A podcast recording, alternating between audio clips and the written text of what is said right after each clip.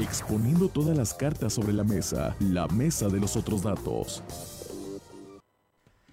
Bien, y ya estamos, ya estamos aquí en la mesa y le agradezco muchísimo a Rodolfo Ruiz, autor de una de las columnas más leídas en Puebla, que se publica todos los días en, su portal y consulta, del cual es director. Muchísimas gracias por esa corte de los milagros, querido Rodolfo. Muy buenas tardes y muchísimas gracias por estar con nosotros.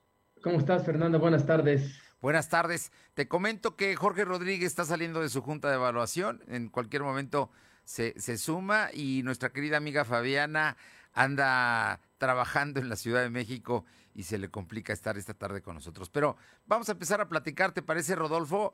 ¿Cómo te fue en el regreso a clases? Tú no tienes bebés que vayan a, la, básica, pero eh, bueno, sin duda tienes una percepción de lo que significa el regreso a clases para los papás, para las familias, para los hijos, ¿no? Pues Fernando, creo que es un regreso incierto, incierto porque pues, los padres de familia están muy temerosos de mandar a sus hijos. Prueba de ello es que, pues yo creo que un 50% a la mitad de los padres de familia decidió no enviar a sus hijos a clases presenciales. Las cifras, como mencionaba tu reportero, digamos, aún no, no, este, son este, variables. Hay quien habla que eh, eh, regresaron a clase el 40%, otros hablan del 60%, en fin, creo que los datos se irán confirmando en el transcurso de la tarde. Lo cierto es que parece un regreso incierto. ¿Por qué? Pues porque no hay unas medidas, eh, Fernando, eh, pues, adecuadas en muchos de los planteles educativos. Es el colmo que tuvieron 17 meses, 17 meses estuvieron los estudiantes eh, sin clases. Bien, 17 meses es el colmo que no se hayan arreglado algunos problemas básicos en escuelas. Por ejemplo, en muchas escuelas todavía no tienen agua potable. En muchas escuelas los, sanitarios no, no funcionan. Este, hoy en e-consulta presentamos pues, un, botón de muestra. El gobierno del estado pagó por la rehabilitación o, la remodelación de algunas escuelas de la ciudad de Puebla y resulta que estas obras que tendrían que estar listas para este inicio de clases, pues son obras que ni siquiera se han realizado en muchos de estos planteles educativos. Entonces, las autoridades locales, las autoridades federales tuvieron 17 largos meses para resolver los problemas propios eh, de, digamos, de las escuelas, como pues, la falta de ventilación, la falta de servicios sanitarios básicos, la falta de agua. Y en muchas de estas escuelas, pues esos problemas siguen latentes, siguen, siguen presentes, no se resolvieron, Fernando. Entonces, hay un regreso incierto, este, y como se publica hoy en alguna columna, este regreso a clase parece más bien un concurso de supervivencia. A, ver quiénes logran ir a la escuela y, sobrevivir eh, o, ir a la escuela y no resultar contagiados de COVID, Fernando.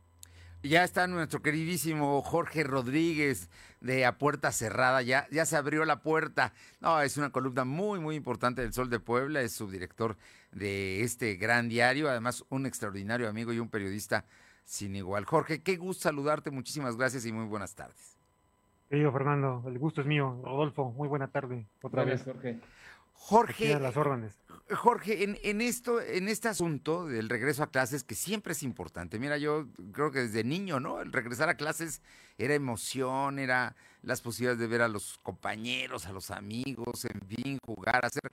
Esto el de hoy no parece ser cierto y parece que los políticos estaban más interesados en celebrarlo. El presidente llamó a 11 gobernadores y todos dijeron que todo iba muy bien. Pero la realidad y la percepción de la sociedad es otra porque por lo menos en Puebla el porcentaje fue alto de inasistencia a los salones de clases. Así es, querido Fer. Eh, de, lo, de lo que pudimos observar hasta este momento con los reporteros que, colaboran aquí con nosotros en el Sol de Puebla, es que en, el grueso de las escuelas, a las que insisto que pudimos visitar, que no son todas, ni, ni lo considero una encuesta, pero sí pudimos observar muchas, y en ninguna había, no llegaban ni a los 10 alumnos en cada salón, Fernando Rodolfo.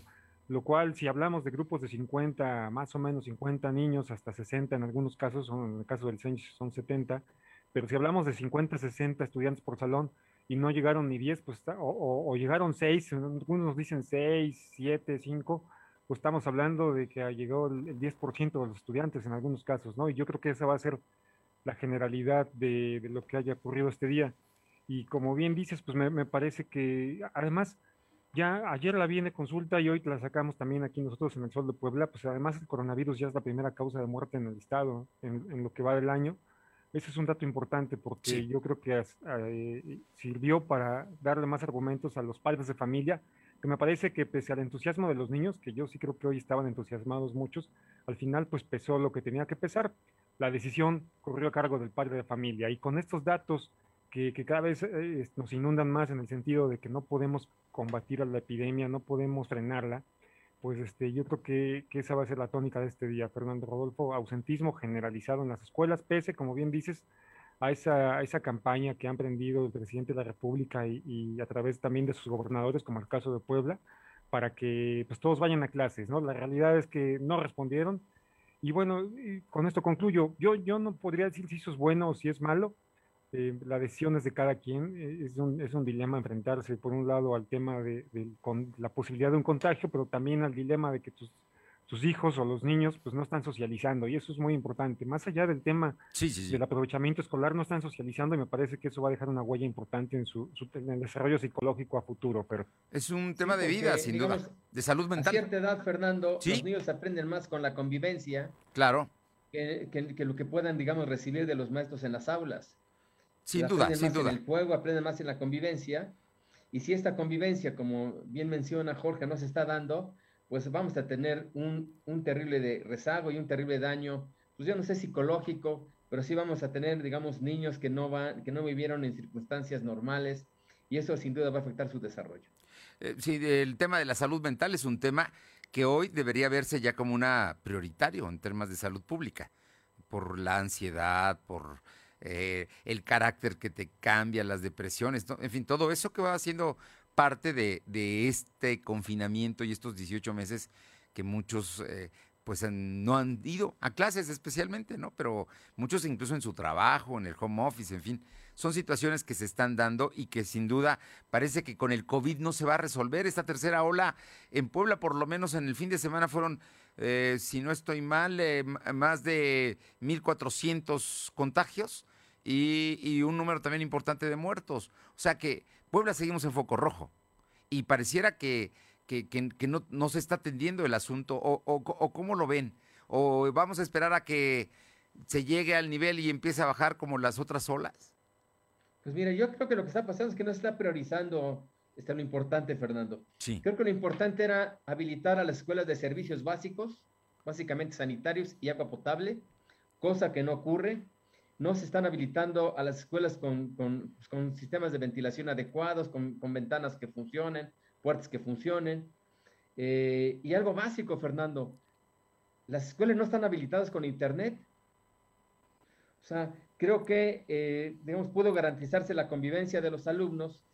Quizá no, no tendrían que tomar todas las clases en, digamos, en un salón reducido, pero sí en el patio, siempre y cuando tuvieran, digamos, conectividad. Pero si no hay ni siquiera conectividad, pues no hay, no hay tampoco muchos incentivos para mandar a los niños a la escuela, pues. Y yo creo que el gobierno está errando en sus prioridades. El gobierno se está gastando mucho dinero en cosas que no prioritarias. Lo vimos con el tema de los uniformes escolares. Se gastaron más de 560 millones de pesos en uniformes escolares en un año escolar donde no hubo clases presenciales. Cuando esos 560 millones o más bien pudieron invertirlos en conectividad en las escuelas o en algunos eh, este, lugares públicos si bien la gente no está, digamos, hay gente que no tiene internet y es una realidad presente en el estado. Más del 50% de la gente de Puebla no tiene conectividad a internet, entonces tiene que, lugar tiene que acudir a lugares públicos a cambiar internet. Y lo ideal es que estos servicios de conectividad se hubieran instalado pues en plazas públicas o en escuelas, Fernando. Y eso no ocurrió. O sea, tenemos que, eh, hay otras prioridades como que los diputados se gastan un dineral en estacionamiento, cuando los estacionan, cuando no tuvieron, digamos, sesiones presenciales, digamos, tuvieron sesiones a control remoto. Entonces, en fin, creo que hay un problema de prioridad. Se ha gastado mucho dinero en cosas no útiles, no prioritarias, cuando tendrían que haberse empleado en mejorar las condiciones básicas de las escuelas, mejorar los baños, que tengan agua potable, que tengan ventilación, y no gastarse más de 560 millones de pesos en uniformes escolares que jamás usaron. Jorge, el día de hoy el Sol de Puebla tiene como nota principal, si no estoy mal, el tema de que el COVID es ya la primera, la, primer, eh, la, primera causa de muerte en nuestro estado de Puebla. Y el tema es que todos los días sigue subiendo esta tendencia. Así es, Fernando. los primeros, la cifra tiene que ver con los primeros seis meses del año. Eh, no, históricamente, en los últimos años la, enfermedad que, más muertes provocaba en el estado era la diabetes y le seguían eh, los problemas del corazón. Ya ocupó el COVID con 5.105 personas muertas de enero a junio, ya encabeza, ya encabezó en la primera mitad del año las muertes por coronavirus. Así es, es lo, es lo que comentaba al principio. Pues este, este dato viene a agravar o a preocupar a, los padres de familia que deciden no, no mandar a sus hijos a la escuela. Pero yo, yo quisiera también agregar un poquito lo que dice Rodolfo. Eh, cuando, cuando las autoridades o cuando nosotros, Rodolfo es una puntualización muy importante, casi siempre dictan las autoridades reglas generales para, para toda la sociedad. Y, la realidad es que la, educación pública y la educación privada son dos mundos completamente distintos. Y aún así dentro de la educación pública pues hay, hay submundos, ¿no? Pues, permíteme el término. También dependiendo en qué colonia esté tu escuela, está mejor o, en qué municipio. Dependiendo, ah, voy para allá, digamos que empiezo en la ciudad y me voy hacia allá. Luego, entre más alejados del centro, están peor las condiciones escolares. Y efectivamente, eh, eso nos lleva a un problema ancestral que nada tiene que ver con la pandemia. Y, y, nos, y nos mete en, en, otro asunto. Recientemente el gobernador dijo, como lo han hecho muchos, que está prohibido pedir cuotas en las escuelas para que para, para permitir la inscripción de los niños. Pero históricamente también ha sido un, tema que le permite a los a las asociaciones de padres de familia, seguramente muchos muchas este, usan dinero para otra cosa, si no es que se lo roban, pero es lo que les permite sufragar algunos gastos básicos. Y, y, también recuerdo en la cultura priista, en los gobiernos priistas, por ejemplo, e, el agua potable no se la cobraban en las escuelas la energía eléctrica tampoco se la cobraban a las escuelas, pero estas cuotas tenían que ser para el mantenimiento que no alcanzaba a hacer desde el gobierno del estado, con el gobernador que sea, ¿eh? Sí, es hablo, que no había empresas concesionarias, Jorge, tampoco. Mande. No había empresas concesionarias del, ah, del, servicio del Así es, así es, exacto, pero pues la dinámica seguramente ahora es distinto, con la 4T, con la empresa concesionada de agua potable, seguramente, este, yo no sé, habría, habría que echar un clavado para ver cómo está la situación de, de esos pagos, pero seguramente enfrentan muchos, muchos problemas que no resuelve ninguna autoridad pública y que va a profundizar más, más la, o que va, va, va, más bien va a ser más fuerte el riesgo de los contagios en este, en este regreso. Pero pues, ese sí es un asunto bien importante. Y los que, y, te puedo decir, porque bueno, ya de manera personal, pues sí yo conocí escuelas públicas y privadas, ¿no? Y son, son mundos completamente distintos. Bueno, y eso le añadimos, eh, Jorge y Fernando. Sí. Que buena parte de los maestros solo tienen una dosis y que hoy uno de los, uno de los factores de mayor contaminación son los niños, pues imagínate el, el, escenario. Es un escenario pues, complicado. Bueno, hay los Maestros, los maestros además se sienten despreciados porque les pusieron la, la vacuna que todo permanentemente ha estado en cuestionamiento, ¿no? Cancino. vacunas que no se reconocen en el mundo, como las chinas. Y las soviéticas y las rusas. Oye, no, eh, dos cosas que a mí me gustaría dejar eh, subrayar de lo que acaban de decir es que cuando hablamos de las autoridades, hablamos de las autoridades de todos los niveles, ¿eh? Así es. Del municipio, del Estado y de la federación. Porque la federación tampoco se puede hacer a un lado de la responsabilidad que tienen los, en las escuelas. Y hasta del municipio, Fernando, porque los municipios tienen mucha injerencia en el mejoramiento de los servicios básicos de las escuelas. Por, eso, eso, también quería comentar. El Ayuntamiento de Puebla tiene un programa, puso internet en lugares públicos. Hicimos una revisión de aquí por parte del periódico la semana pasada no sirve. Solo te funciona su capacidad para mandar mensajes, para mandar chats de WhatsApp, pero para hacer trabajos escolares ni remotamente. O para conectarte y, bajar una imagen o un video, pues es imposible. Y hablamos de la ciudad de Puebla, cómo estarán las comunidades más alejadas. Bueno, entonces estamos hablando de los niveles de gobierno, ¿no? Para que nadie se ponga el saco, es un asunto generalizado en el cual habría que revisar exactamente qué es lo que se está haciendo y cómo se está invirtiendo en el tema de la educación. Ahora, en el caso de los maestros, muchos maestros, ya tuvimos el caso de una escuela en Tecamachalco que no abrió. Esa es la oficial que no abrió porque había un, un maestro que estaba, que tenía COVID. Pero hay muchos casos donde hay maestros con COVID o que están vinculados con familiares que están y los están obligando a ir. Ese también es pues está comentando el Sanch nada más, que es una de las instituciones más grandes de la ciudad de Puebla. Imagínate. donde también había, había la versión de que maestros estaban contagiados. Si estamos hablando del centro escolar eh, Niños Héroes de Chapultepec, que sin duda es la institución pública más grande y más importante de la capital del estado. Y del Estado quizá. Ayer la ¿no? CEP informó que solo tenía dos casos confirmados. Digo, Pero- le preguntamos a la CEP después de... Sí. Porque ayer circuló en grupos de WhatsApp de maestros del CENCH, padres de familia. Según la CEP, hasta ayer solo eran dos casos oficialmente detectados de COVID. Uno que fuera ya es problema. Por la, es. porque estamos hablando de que el contagio se multiplica incluso por nueve, de acuerdo a, a- a los, las mediciones de los científicos, ¿no? En este caso Sí. de las, la cepa que, se- que, que está ahora cundiendo. Entonces, bueno, no, no es un asunto menor, porque es una...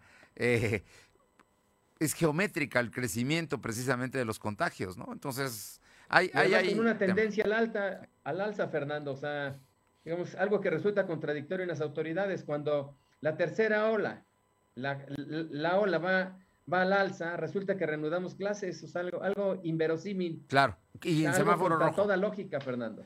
Bueno, pues eh, Pero como el presidente dijo eso. que íbamos a regresar a clases, Llueve. lloviera, tronar o relampagueara, pues Bueno, ahí están las consecuencias. Bueno, acaban de pasar este huracanes y están en clases 30 estados de la República, solamente Baja California Sur. trueno, relampaguee. Ajá, eh, exacto.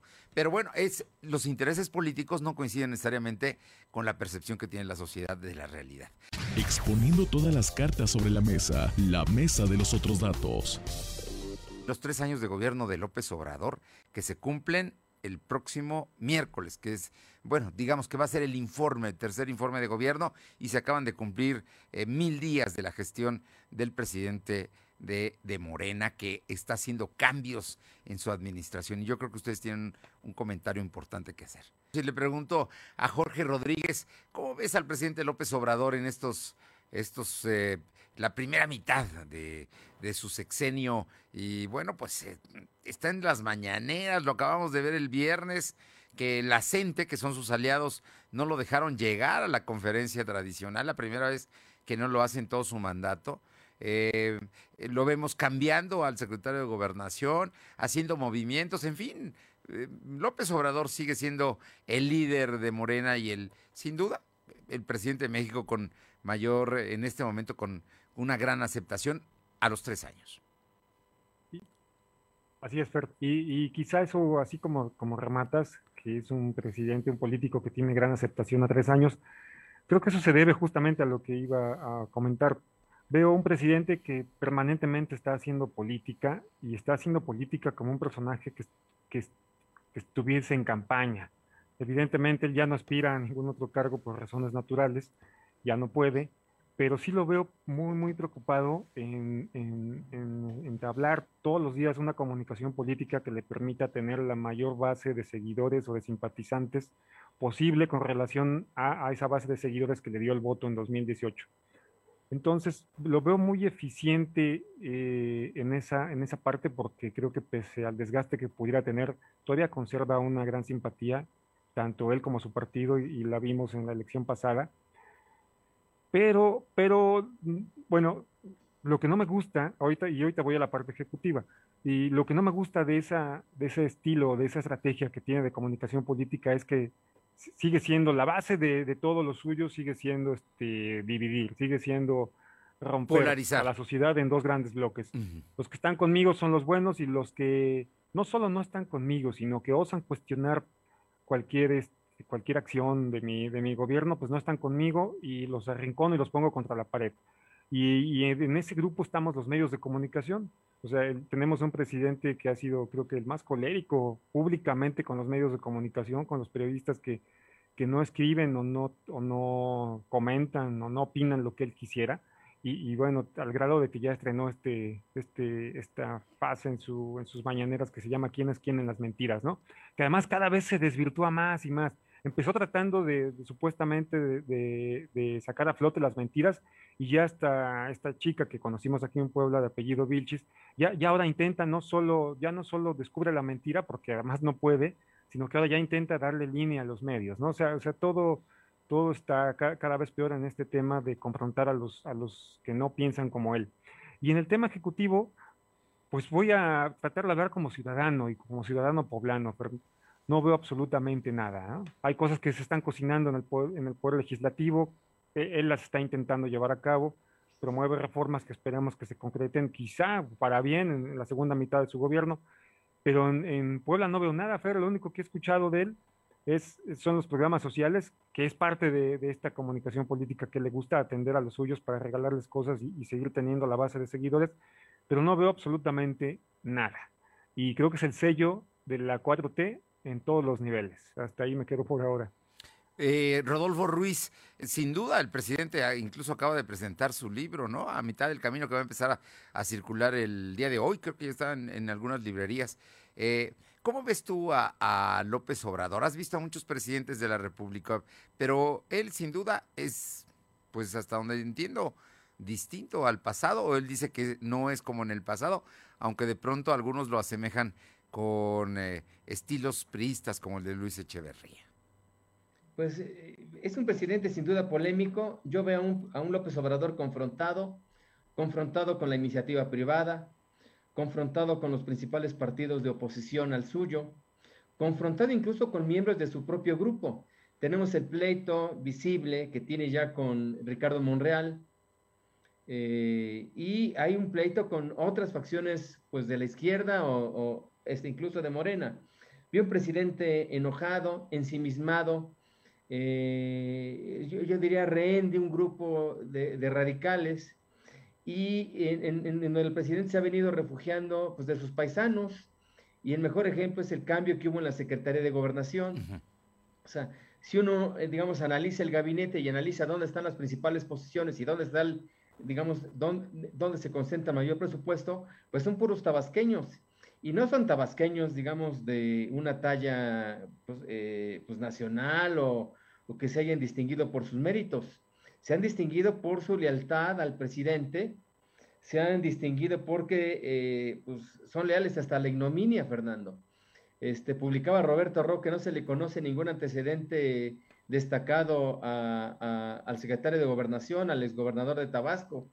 Y efectivamente, o sea, es una figura gris, este, como lo fue también la, digamos, la secretaria de Gobernación, que era una ministra con mucho reconocimiento antes de entrar al gabinete de López Obrador. Era una ministra muy reconocida, progresista, y todo ese reconocimiento social y profesional que tenía, pues se, le borró, o sea, se eliminó cuando llegó al gabinete de López Obrador. ¿Por qué? Pues porque mucho de su discurso progresista simplemente no lo pudo llevar a la práctica, porque se convirtió en, un florero, Fernando, en, en un adorno. Entonces veo a un presidente enojado, confrontado, ensimismado y capturado por un grupo. Y, diría incluso eh, este, confrontado incluso con los suyos. Te mencionaba el caso de Ricardo Monreal, este, con quien seguramente se va a confrontar porque Monreal quiere ser presidente y se ve que López Obrador pues no lo quiere de, aspirante. De hecho, ni siquiera lo mencionó en, en los destapes. Y veo también, eh, eh, eh, tú lo mencionabas, confrontado hasta con algunas organizaciones o grupos que digamos que antes la apoyaron como la CENTE, como la Coordinadora Nacional de Trabajadores de la Educación. Oiga, en, todo esto, él presume mucho el tema de abatir la corrupción, como, como, uno, como uno de los grandes logros en estos tres años de gestión. ¿Así lo ves, Jorge? Es que decir, decir que abatiste la corrupción es muy fácil porque es un tema mientras no se descubra nada es un tema abstracto, ¿no? Entonces, mientras no haya un escándalo que se le compruebe, y yo creo que sí se le van a comprobar, nada más hay que esperar un poco, mientras no se comprueben, pues este, él podrá seguir presumiendo esa bandera, ¿no? Es, este, o puede haber muchos trascendidos, o puede haber información, incluso recuerdo el caso de, concreto de Puebla, lo que publica Rodolfo, ¿no? Que Rodolfo nos da a entender siempre, y, este, pues eso, eso concluyo yo, digo, Rodolfo no es culpable de lo que pensemos, pero nos da a entender, por ejemplo, que en las licitaciones amañadas, pues, pues eso se llama corrupción, ¿no? Entonces, pero la opacidad, o sea, la opacidad, o sea, sí. prácticamente los concursos desaparecieron, las licitaciones públicas desaparecieron, los concursos están dirigidos, buena parte de los contratos a nivel nacional y a nivel local son contratos dirigidos, son asignaciones directas. Asignaciones, ¿no? Asignaciones directas. Asignaciones directas. Aunque podemos oler lo que hay detrás, pero tampoco son pruebas contundentes. Creo que y la opacidad generalmente termina en corrupción. Bueno, por lo menos no te da la, certeza de, que hay información y apertura bueno, hay indicadores, hay indicadores, digamos, a nivel mundial. En los índices de transparencia mundial, México no está mejor con López Obrador que, como estaba con Peña Nieto. Y mira que Peña Nieto fue un corruptazo. Bueno, ahí, ahí está. Estamos peor en los indicadores de transparencia a nivel mundial. El asunto está ahí, eh, planteado, y vamos a escuchar al, presidente el próximo 1 de septiembre y ya veremos qué pasa, porque también hay temas que eh, son importantes como la salud pública, como la eh, seguridad pública, ¿no? Que ese es otro tema que también es relevante y una serie de, temas como el desarrollo económico, que contra todo lo que se diga, sigue habiendo crisis, incluso... Estamos en recesión, Fernando. Por eso, por la pandemia y por lo que quieras, pero no estamos en una situación bollante económicamente. Pues la pandemia la tiene todo el mundo y yo te puedo decir que hay países, y, nuestro vecino del norte es el, quizás el mejor ejemplo, cuántos se murieron en Estados Unidos, cuántos contagiados hubo de COVID y se están reactivando cosa que no está ocurriendo en México, Fernando. Pues ahí están, ahí están los temas. Yo, para concluir, a fin de que podamos tratar otro asunto, me gustaría que platicáramos del Congreso. Ya hay 21 diputados federales. ¿Qué podemos esperar de los diputados que, van a empezar a ejercer el próximo día miércoles, eh, Jorge Rodríguez? Híjole, pues los veo a todos felices y contentos subiendo su foto de su arribo al Congreso en redes sociales pero yo no espero absolutamente nada bueno de ellos. ¿Por, qué, Fernando y Rodolfo? Porque los diputados, salvo excepciones, que sí las hay, que sí las hay, pero casi todos los diputados llegan justamente a servir los intereses del partido y, empiezan a armar bloques y hay coaliciones no formales, alianzas para sacar adelante o entorpecer iniciativas de ley, proyectos, reformas, eh, con base en lo que necesita el partido, en el mejor de los casos. ¿no? Entonces vamos a ver bloques jalando parejos, efectivamente, justamente para donde, para donde les interese. Y, tenemos, Morena tiene, ¿cuántos poblanos? Son 21 diputados federales poblanos. 21 diputados federales poblanos y Morena es la fracción más grande. Así es, Morena. Morena tiene 7 y el PAN 6, pero finalmente Morena aliándose con los del PT y el Verde acaban siendo creo que 13 contra, contra 8, algo así. 8 eh, por sí, porque 6 del PAN y 2 del PRI. Y 2 del PRI. Así es. Pero sorpresas no espero seguramente de ellos lo que sí espero políticamente es que alguna otra vez quiera sentirse aspirante a gobernador, y como suele pasar siempre, ¿no? Y ahí pienso en Blanca Alcalá, pienso en Nacho Mier, son los primeros que me vienen a la mente, ¿no? O sea, van, van a seguir. Bueno, y Aguilar Coronado, Aguilar Coronado, va, a, intentarlo, por lo menos lo va a intentar, ¿no? En las reuniones de café. Bueno, también en, esa se hace política. Porque fuera de eso no le veo ninguna posibilidad. bueno, pero. tampoco, aunque ya lo hizo Genoveva coordinador, ¿no? Digo, en un intento por, por pasar, darle una rebanada de pastel, aunque sea pequeñita, a, gente que no es de su grupo, ¿no?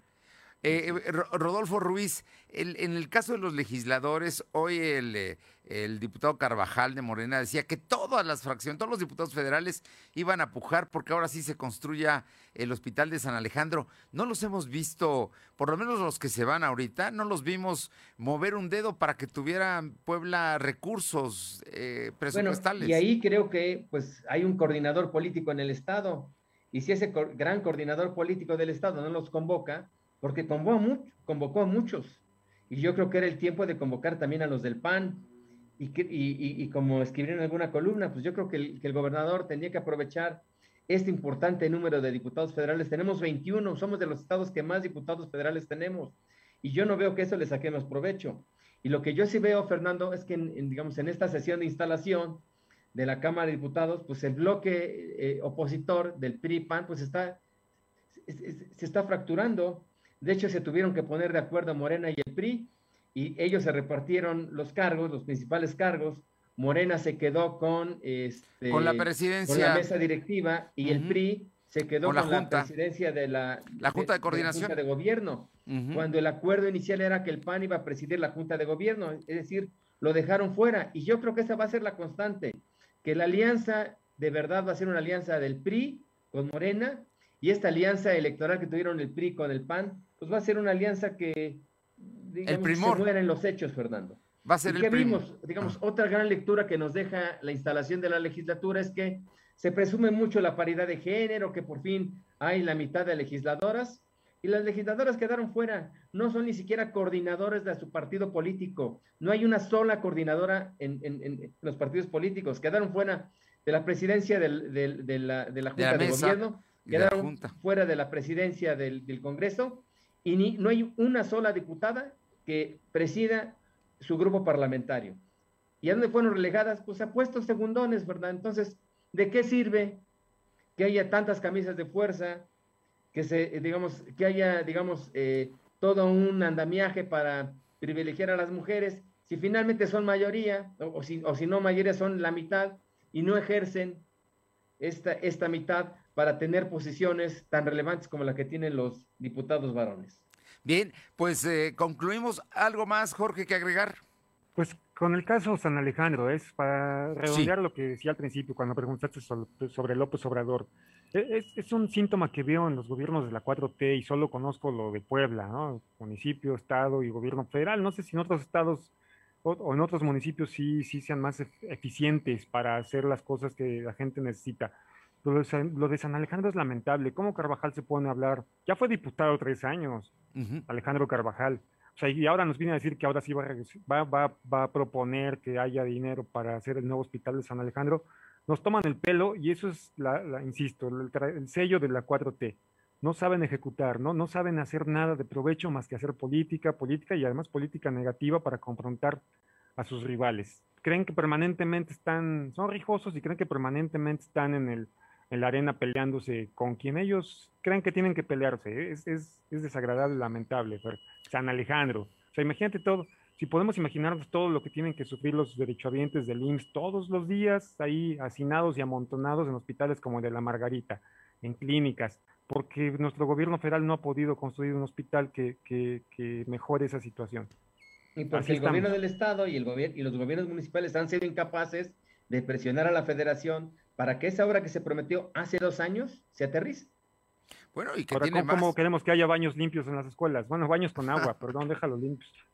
Bueno, pues ahí, ahí, está esa realidad. Por cierto, que eh, ahora que hablas de la 4T y de que manda abrazos y no balazos para los malosos de los cárteles de la droga, hoy vimos cómo a Lía Limón, una futura alcaldesa en la Ciudad de México, en la Miguel Hidalgo, la agarraron a golpes cuando que pretendía entrar a la Asamblea Legislativa de la Ciudad de México. O vimos cómo agente de migración patea a un haitiano en el suelo, ¿no? Lo, le pisa la cabeza cuando están deteniéndolo, ¿no? Digo, temas, temas que se están dando, ¿no? A los haitianos así los tratamos y a los afganos los traemos en avión.